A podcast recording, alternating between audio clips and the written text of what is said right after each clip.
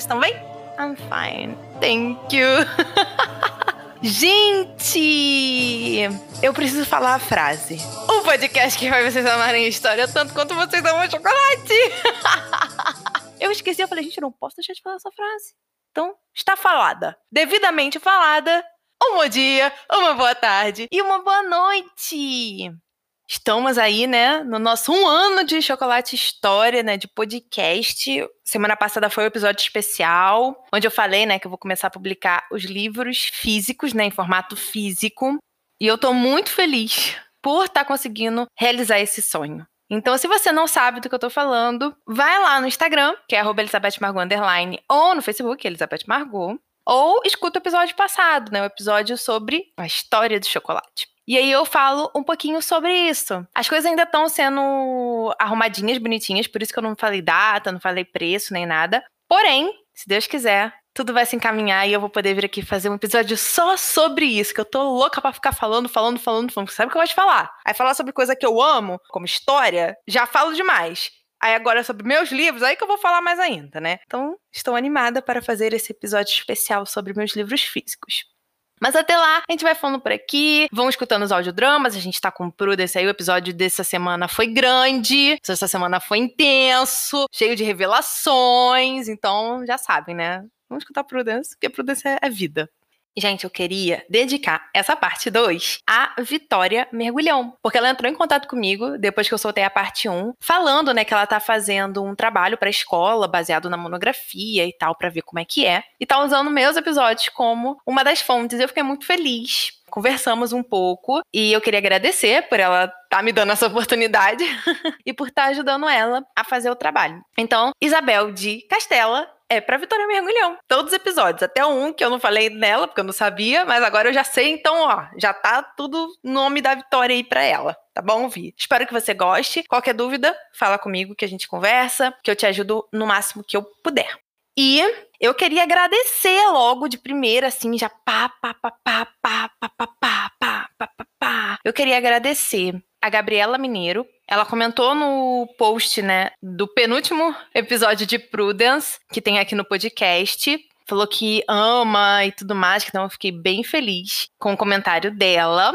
Queria agradecer a Jé e a Vi Rocchini, que eu sempre falo delas aqui também e do Ricardo, que eu já falei dele aqui, ele foi meu professor de matemática e ele é uma pessoa assim, show, ele abriu um Instagram, né, um blog sobre matemática. O cara é fera em matemática, salvou muito minha pele na época que eu estudava, né, na escola. E eles comentaram no post dos livros, né, no post de um ano, que foi o post especial pro aniversário do podcast, mas que eu também tava falando dos livros lá me parabenizando e tal. Então, assim, gente, muito obrigada por todo o carinho, tanto do Ricardo, quanto da Jé, quanto da Vi. Vi, muito obrigada. Vi tá sempre comentando comigo, conversando comigo. A Jé também. Então, assim, gente, sério, muito obrigada pelo carinho, pelo apoio, né, pelo suporte. Eu não tenho palavras. Eu também queria agradecer a Ju Belvale. Ela comentou no último episódio, né, lá no Instagram, lá no post do último episódio, foi sobre a história do chocolate. E, Ju, muito, muito obrigada. Foi ela que pediu a playlist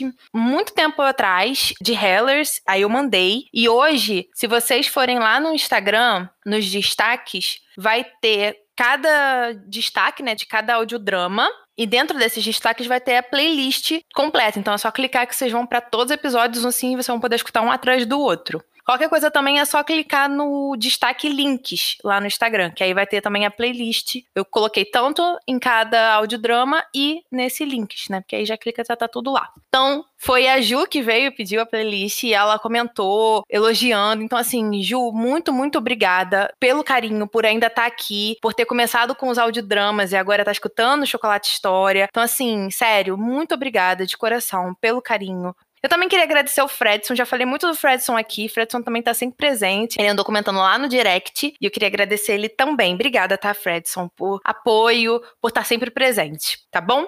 Agradecimentos feitos! Com isso, eu também queria falar para vocês que caso vocês queiram acessar todos os episódios ou conseguir o link dos e-books, né? Porque cada audiodrama tem e-book lá na Amazon É só vocês irem no www.chocolatehistoria.com.br. Esse link vai te levar ou para o meu perfil no Anchor, que é onde tem todos os episódios e não precisa de login, ou para os links dos e-books. Tem e-book que não tem audiodrama, tá, gente? Então, se vocês querem ler alguma coisa diferente que não tenha no audiodrama, tem livro lá que não tem. Então, assim, é inédito. Então, qualquer coisa vocês vão lá. É só ir no www.chocolatehistoria.com.br ou ir no link lá do meu perfil no Instagram, tá bom? É só clicar aqui também vai te levar para lá e todo mundo vai ver várias coisinhas legais que eu tenho feito para vocês. Com isso, eu vou deixar o recadinho do Anchor aqui e já volto! E agora, depois de todos esses recadinhos, esses agradecimentos, esse coração cheio de gratidão que eu tenho por vocês, vamos ao chocolate de hoje! Gente, o chocolate de hoje é simples. É o mesmo chocolate, por quê? Porque nós estamos com a parte 2 de Isabel de Castela. Então, para não confundir ninguém, para deixar o rolê bom e legal, vamos continuar com Lacta Criações Fantásticas, né? Sabor geleia de morango, baunilha e amendoim. É o mesmo chocolate da parte 1. E de antemão, gente, já vou avisando, vai ter parte 3. Por quê? Porque esta pessoa que se chama Giovana estava fazendo toda a pesquisa bonitinha, pá, e começou a ver que o negócio ia ficar gigante. Então eu resolvi fazer outra delimitação Aí faço o episódio parte 2 e aí depois eu venho com a parte 3 para finalizar. Preferi fazer assim, porque a gente vai entrar em questões mais pro fim que são bem complexazinhas, tem sempre uns detalhezinhos que eu prefiro falar, que eu gosto de falar, então eu já de antemão já decidi dividir em três partes. Com isso, mas não menos importante, vamos para o episódio de hoje.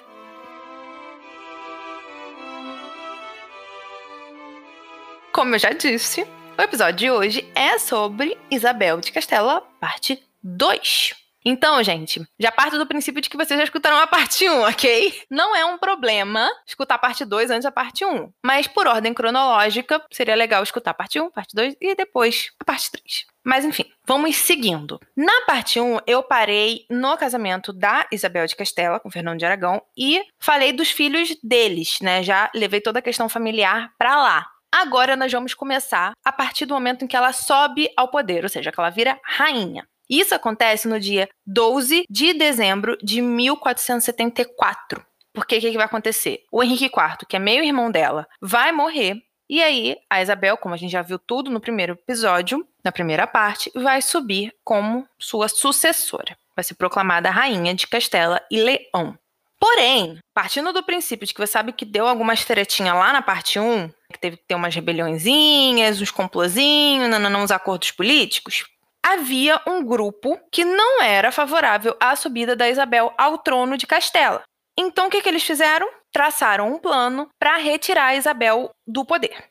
Esse plano era basicamente o quê? Era pautado na reivindicação da Joana. Joana, já falei isso na parte 1 também. Era filha de Henrique IV. Porém, há indícios de que talvez ela não seja filha dele, até porque os dois irmãos mais novos dela eram filhos bastardos, né? Eram filhos de um caso que a rainha teve com outros homens. Então, assim, sempre houve uma dúvida se a Joana era ou não filha de fato do Henrique IV.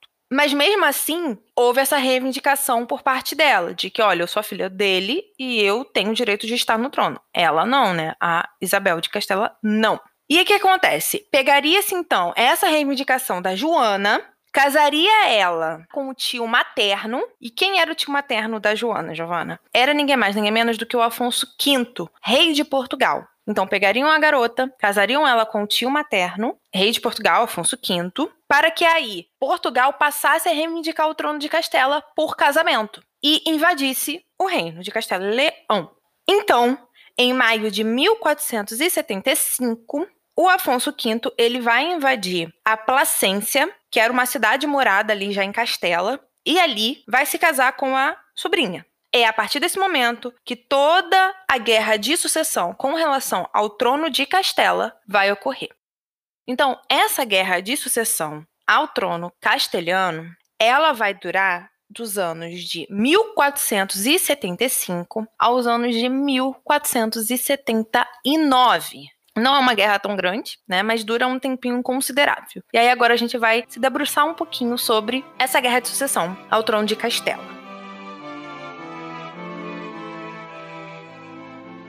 Primeiro de tudo é que a gente precisa entender que a guerra já começou tendo um apoio internacional. Por quê? A Isabel de Castela era casada com o Fernando de Aragão. Ele ainda não era rei nesse momento, porém, ele era príncipe de Aragão, filho né, do rei de Aragão. Então, tinha-se o apoio de Aragão, que era outro reino, tá, gente? Castela e Aragão não se unem como um reino só. Isso nunca vai acontecer. Falei um pouco disso na parte 1 e também em alguns episódios, como por exemplo, árvore genealógica da União Ibérica, tanto pelo lado português quanto pelo lado espanhol. Os próprios episódios da União Ibérica eu falo sobre essa união pessoal, né? O que, que é essa união pessoal. Então, assim, dá uma olhada lá que tá bem legal e bem explicado.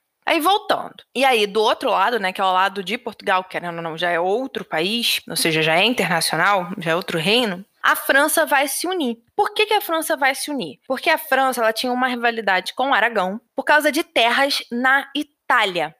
A primeira batalha foi a de Toro e ela vai ocorrer em 1476 e não teve um resultado conclusivo, ou seja, não houve um vencedor de fato. Por quê? Ambos os lados se consideravam vencedores da batalha. Assim, gente, eu não vou falar tintim por tintim dela, porque senão se perde o episódio aqui só falando dessa batalha. Se vocês querem episódio sobre batalhas específicas, ah, Jimmy, falar sobre a batalha de Waterloo, por exemplo, que é a batalha de Napoleão Bonaparte.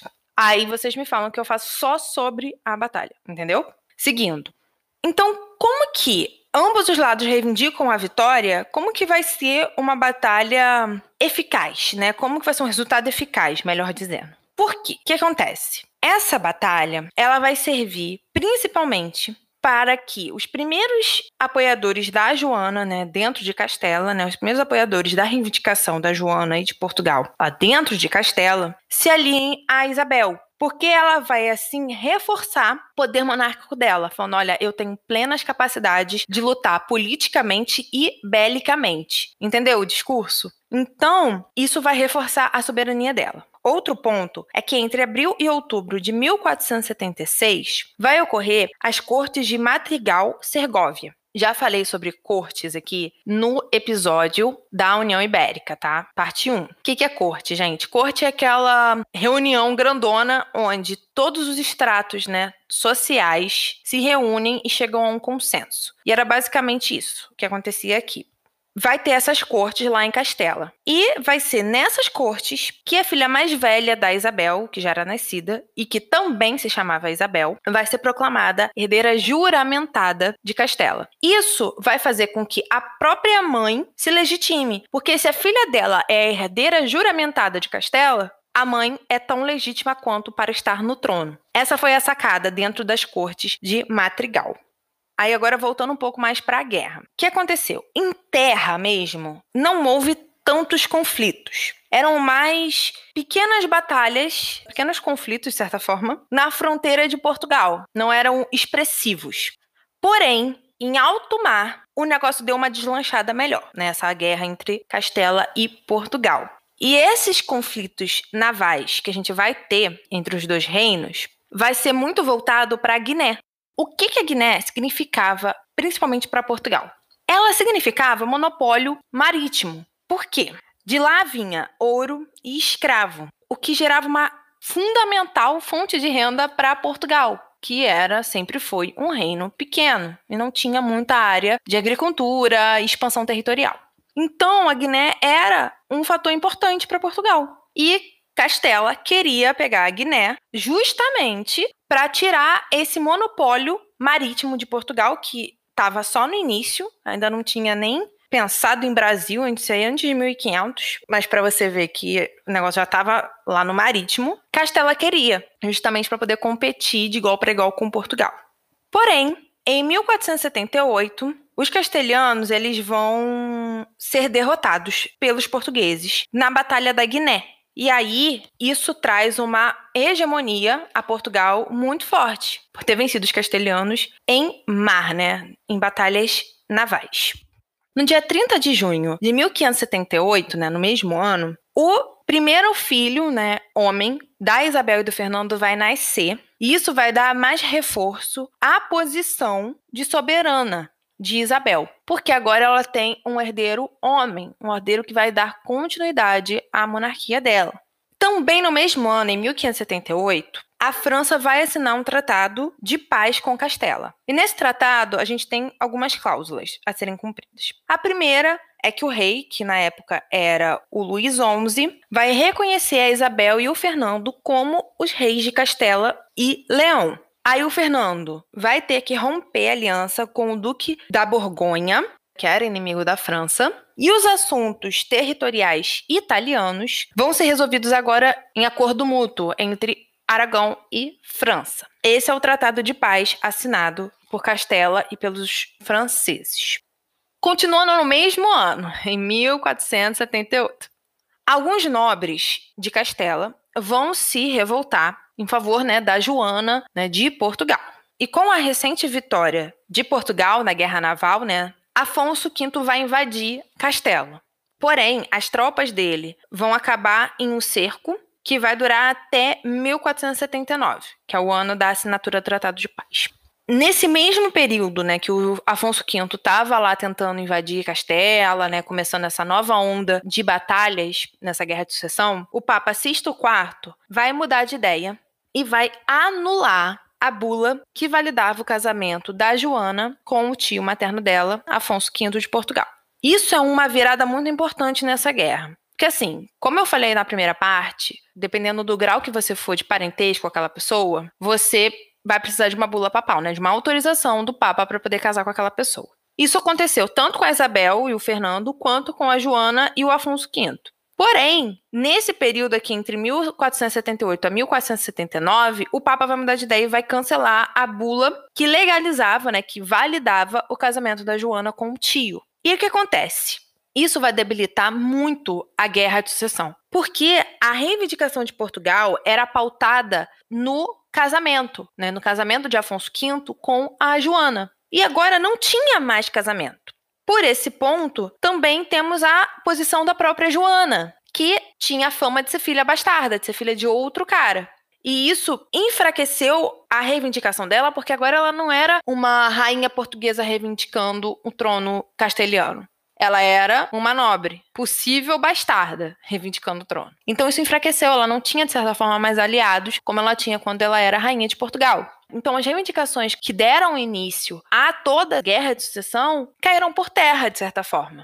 Então, com isso, vão começar as negociações para se fazer um tratado de paz. E esse tratado de paz vai, de fato, ser feito em 1479. O nome do tratado era Tratado de Alcaçovas Toledo, mas pode-se colocar só como Tratado de Alcaçovas, porque foi onde ele foi feito. Ele era um tratado de paz, a gente já viu, e ele foi feito em 4 de setembro de 1479. Um ponto importante aqui é que esse ano, 1479, é o mesmo ano que o Fernando vai subir como rei de Aragão. Ele vai virar Fernando II de Aragão. Agora ele vai virar rei de fato de Aragão. E aí vai ser assinado tanto pelo Afonso V quanto por Isabel e Fernando.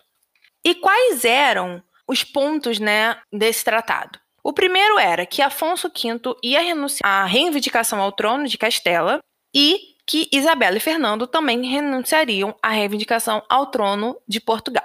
A outra questão é que ocorreria um contrato de casamento entre a Isabel, que é a filha mais velha, tanto da Isabel quanto do Fernando, né, do casal, com Afonso, que viria a ser, presta bem atenção, gente, herdeiro do príncipe Dom João, que era filho de Afonso V. Vamos parar aí um pouco para vocês entenderem. Afonso V tinha um filho que se chamava Dom João, que era herdeiro dele. E o Dom João tinha um filho que também se chamava Afonso. Quando Afonso V morre, quem vira rei é Dom João. Aí ele vai virar rei como Dom João II. E aí, consequentemente, o seu filho, Afonso, viraria príncipe herdeiro.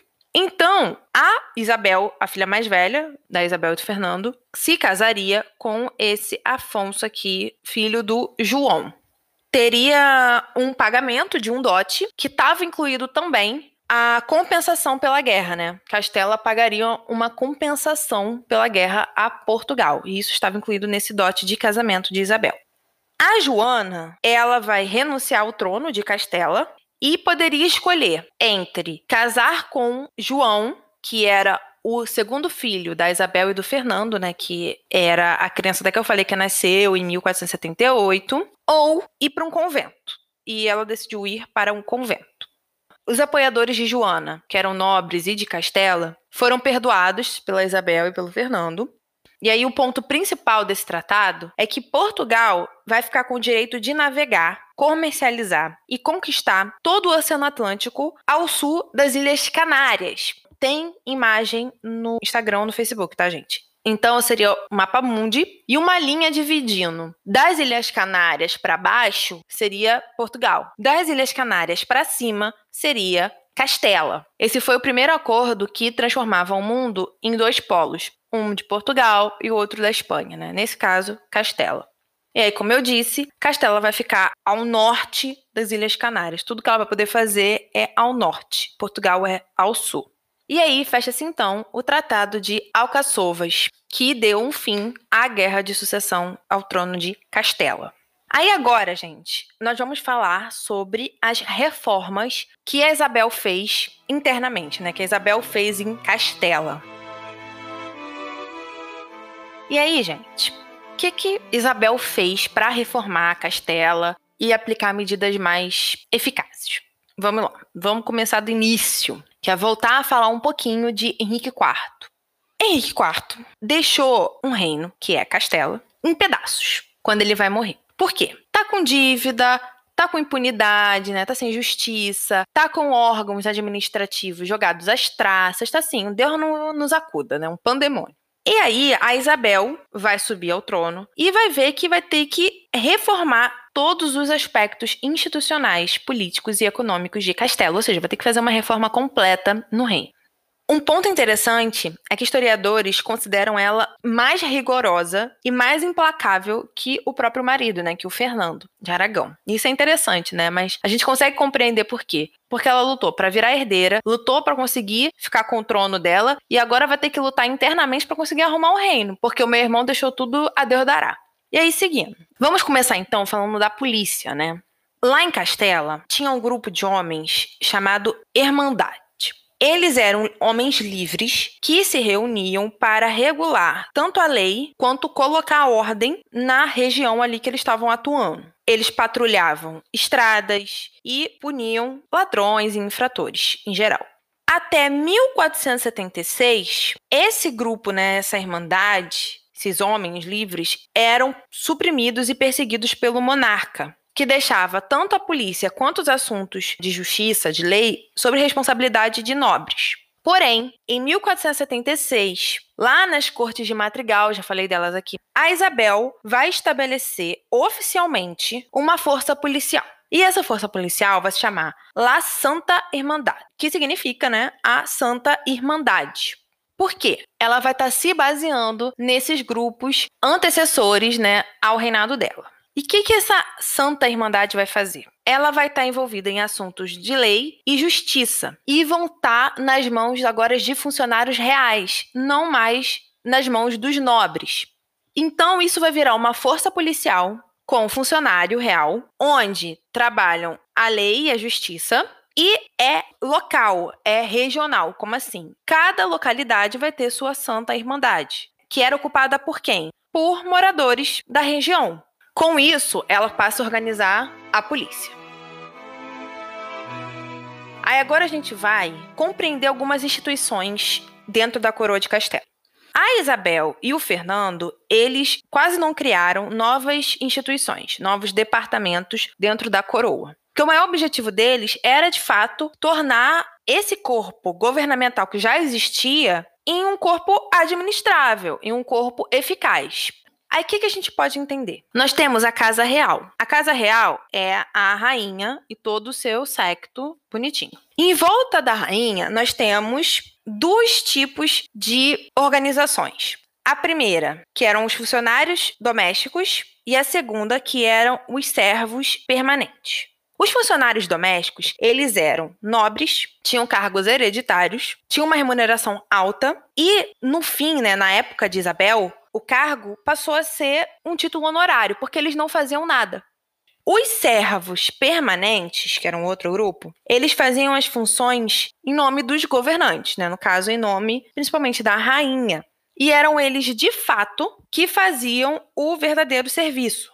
Aí o que, a gente pode compreender dessa descrição? Os funcionários domésticos eram que ficavam com o um nome, né? Ah, sou o secretário da Fazenda, né? O nobre fulaninho de tal é secretário da Fazenda. Mas quem faz o trabalho de secretário da Fazenda é algum dos servos permanentes. Era basicamente assim que funcionava quando a Isabel subiu ao poder de Castelo. Então, dentro dessa organização, nós agora vamos ver as instituições da coroa de Castelo. A primeira instituição é o Conselho Real. O que acontece? Primeiro de tudo é que o monarca tinha pleno poder político e jurídico dentro do Conselho Real. E o conselho, ele vai ser um órgão que vai acabar se tornando um órgão mais de consulta, justamente pelo monarca ter esse pleno poder sobre a política e a justiça. Porém, o Conselho Real era responsável por administrar os altos funcionários e era o Supremo Tribunal do Reino, e além de tudo isso, era ocupado por nobres, aquele mesmo esquema que eu falei, né? Funcionários domésticos e servos permanentes. E aí ele era dividido em duas funções: as funções judiciais e administrativas e o conselho tradicional. Dentro das funções judiciais e administrativas, nós tínhamos bispos, nobres e administradores profissionais, que tinham formação jurídica eram como letrados. Eram homens que, de fato, tinham formação para estar tá ali trabalhando, enfim, dando conselho. Já no conselho tradicional, né, para você estar nesse conselho, você dependia da influência política que tinha ou da influência que você tinha perante o rei, né, sobre o rei. Aí agora nós vamos ver o que a Isabel vai fazer com relação a essas duas funções do conselho real. A Isabel, ela vai trazer uma maior quantidade de administradores profissionais para dentro desse conselho, principalmente nessa questão judicial e administrativa. Além de tudo isso, ela vai passar a confiar mais nesses profissionais do que nos nobres que ocupavam. Esses profissionais, eles eram tanto da burguesia quanto da nobreza inferior. E aí, esse conselho, ele vai ser reorganizado na seguinte forma: vai ter um bispo, vão ter três cabalheiros, como eles falam, né, que eram pessoas que fizeram algo para a coroa, que tem honra, uma grande honra perante a coroa, tipo cavaleiro mesmo, tá? E oito ou nove advogados, vai depender do período ali que vai estar tá sendo esse conselho real. Os nobres não faziam mais parte desse conselho. Porém, eles podiam participar da reunião como ouvintes, eles podiam se juntar à reunião. Isso nunca foi proibido para eles. Já no conselho tradicional, a Isabel vai eliminar por completo essa categoria. Por quê? Porque ela não era tendenciosa a suborno e a favores pessoais, né? Que era basicamente a função desse conselho tradicional. Ela não ligava para isso, ela não queria isso. Ela era muito rígida, muito centrada. Isso não fazia sentido para ela. Então esse conselho tradicional ele vai cair, mas não cai no sentido de que não existe mais, acabou. Não, mas no sentido de que quem faz parte de lá só vai ficar observando, só vai ficar apenas escutando. E geralmente eram quem? Os nobres que faziam isso. A Isabel e o Fernando vão criar um relacionamento pessoal com os súditos deles. O que, que eles faziam? Todas as sextas, os dois, né, os dois monarcas, sentavam na corte, né, no salão lá, pá, e escutavam as reclamações dos súditos. Ou seja, eles faziam quase como uma audiência aberta justamente para mostrar que eles se importavam com as pessoas mais normais, né, com os súditos deles. E mostrar também que faziam algo para resolver o problema dos seus súditos. A Isabel, ela também reformou o Conselho de Estado. O que é esse Conselho de Estado? Primeiro de tudo é que ele era presidido pelos monarcas. E era basicamente voltado para as negociações estrangeiras, ou seja, para a diplomacia, né? Audiência com embaixada, transações é, de corte para outra corte. Também tinha, dentro desse Conselho de Estado, o Supremo Tribunal da Santa Irmandade, que era também presidido pelos reis, tinha também o Conselho de Finanças e o Conselho para Resoluções de Questões de Aragão. Então, dentro desse Conselho de Estado, a gente consegue ver essas ramificações, todas presididas pelos monarcas, pelos dois monarcas, principalmente pela Isabel, tá? Mas não podemos esquecer que o Fernando era co-monarca dela, ou seja, ele reinava junto com a esposa.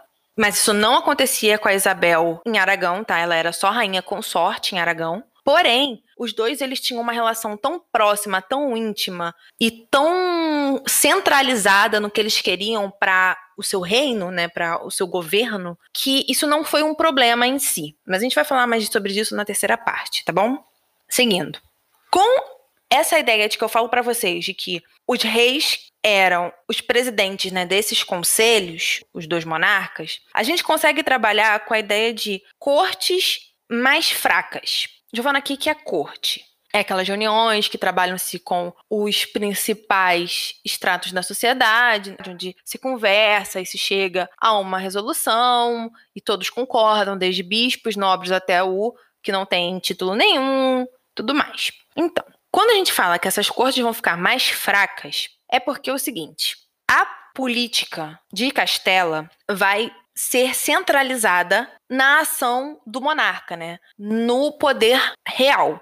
Ou seja, vai deixar de ser algo descentralizado, ou seja, onde os nobres têm fala, os bispos têm fala. Não, agora tudo vai estar voltado para o monarca. E essas, né, esses estratos sociais vão passar a ser apenas órgãos consultivos, né? ou seja, pontos onde o monarca vai lá se consultar, mas no fim quem toma a decisão final é sempre o monarca. Por que, que eu tô falando isso? Porque a política, tanto da Isabel quanto do Fernando, era essa. Eles estavam se afastando de um governo mais parlamentar, né? ou seja, um governo com mais participação, tanto nobiliárquica quanto de qualquer outro extrato social, para elevar a centralização do poder deles, né, do poder monárquico. E aí, com isso, consequentemente, o poder das cortes vai ser diminuído, tá bom? A Isabel, ela vai reformular o código jurídico e também vai reformar a economia. Como que ela vai fazer isso? O primeiro ponto é que ela vai criar um monopólio sobre as casas de moeda de Castela. Algumas ela vai fechar, outras ela vai manter aberta, mas a ideia é que agora essas casas de moeda vão fazer parte da coroa. A coroa vai administrar diretamente isso, coisa que não acontecia no reinado do Henrique IV. E ela vai homogeneizar a moeda, que antes era qualquer coisa, era um conjunto de moedas. Tal região tinha essa, outra tinha aquela, e ela vai tentar fazer com que fique uma coisa só. E tudo sobre o crivo da coroa. O ponto principal da reforma econômica da Isabel vai ser na questão das terras. Por quê? O Henrique IV, ele vai alienar de uma forma atacadista a venda e o aluguel a preços baixíssimos, né, porque alienação é isso, propriedades, né, terras reais. Foi isso que o Henrique IV fez. Ele pegou um montão de terra, abaixou o preço e vendeu essas terras assim mesmo, alugou e foi do jeito que foi. A Isabel, ela vai fazer um inquérito para averiguar quais terras foram dadas em função né, de serviços prestados, ou seja, aquela pessoa está com essa terra porque ela recebeu devido ao serviço que ela prestou para a coroa, ou por terras que foram compradas a preço de banana, com essa questão que o Henrique IV fez. Se a terra foi comprada a preço de banana, a Isabel ia pegar o dinheiro, ia devolver para a pessoa que comprou e ia trazer a terra de volta para si. E assim ela fez com várias e várias terras.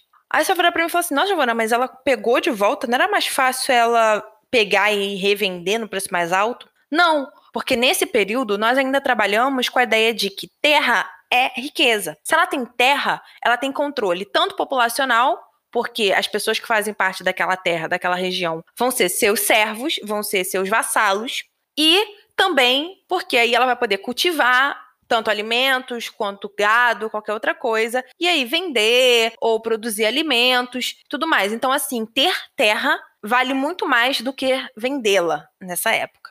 E um ponto muito importante é que a nobreza vai começar a pagar imposto também, baseado nas suas propriedades, né, no valor das propriedades dela. Dessa forma, a Isabela vai conseguir revitalizar a economia de Castela, que estava em frangalhos. Por fim, o que eu de queria deixar claro aqui, antes de terminar o episódio, é que todas essas decisões, essas reformas, elas foram feitas e tomadas de forma legal perante as cortes, né? Perante os nobres. Por quê?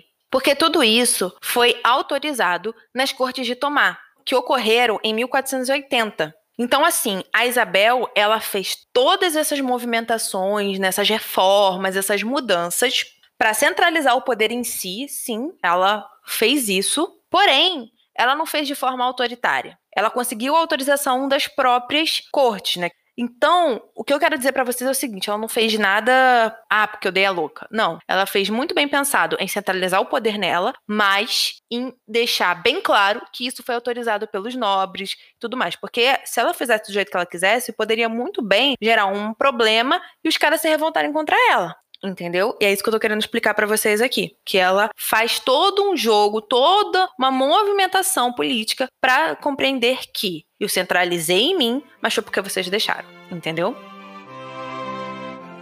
Gente, o episódio não termina aqui.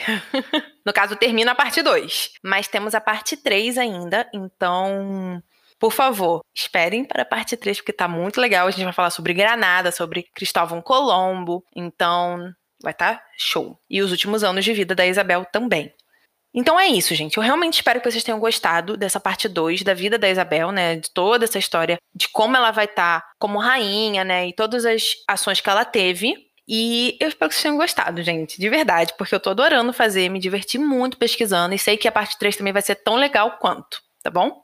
Gente, não esqueçam de ir lá no Instagram ou no Facebook. O Instagram é Elizabeth Margot Underline e o Facebook é Elizabeth Margot, pra verem a imagem do episódio ou pra falar comigo ou qualquer coisa, tá, gente? Que eu tô lá. Pode ir lá falar comigo que eu tô de boas, tá bom? Também não esqueçam de escutar Prudence e qualquer coisa vão no www.chocolatehistoria.com.br, que lá vocês ou vão pro meu perfil no Anchor, que vai ter todos os episódios para vocês, ou vão pro meus e-books, vocês podem escolher, tá bom? Gente, é isso. Eu vejo vocês na semana que vem com mais episódio de Isabel, parte 3 e outros zilhões de episódios depois, tá bom? Com Prudence também. E é isso. Fiquem com Deus. Um grande beijo e tchau!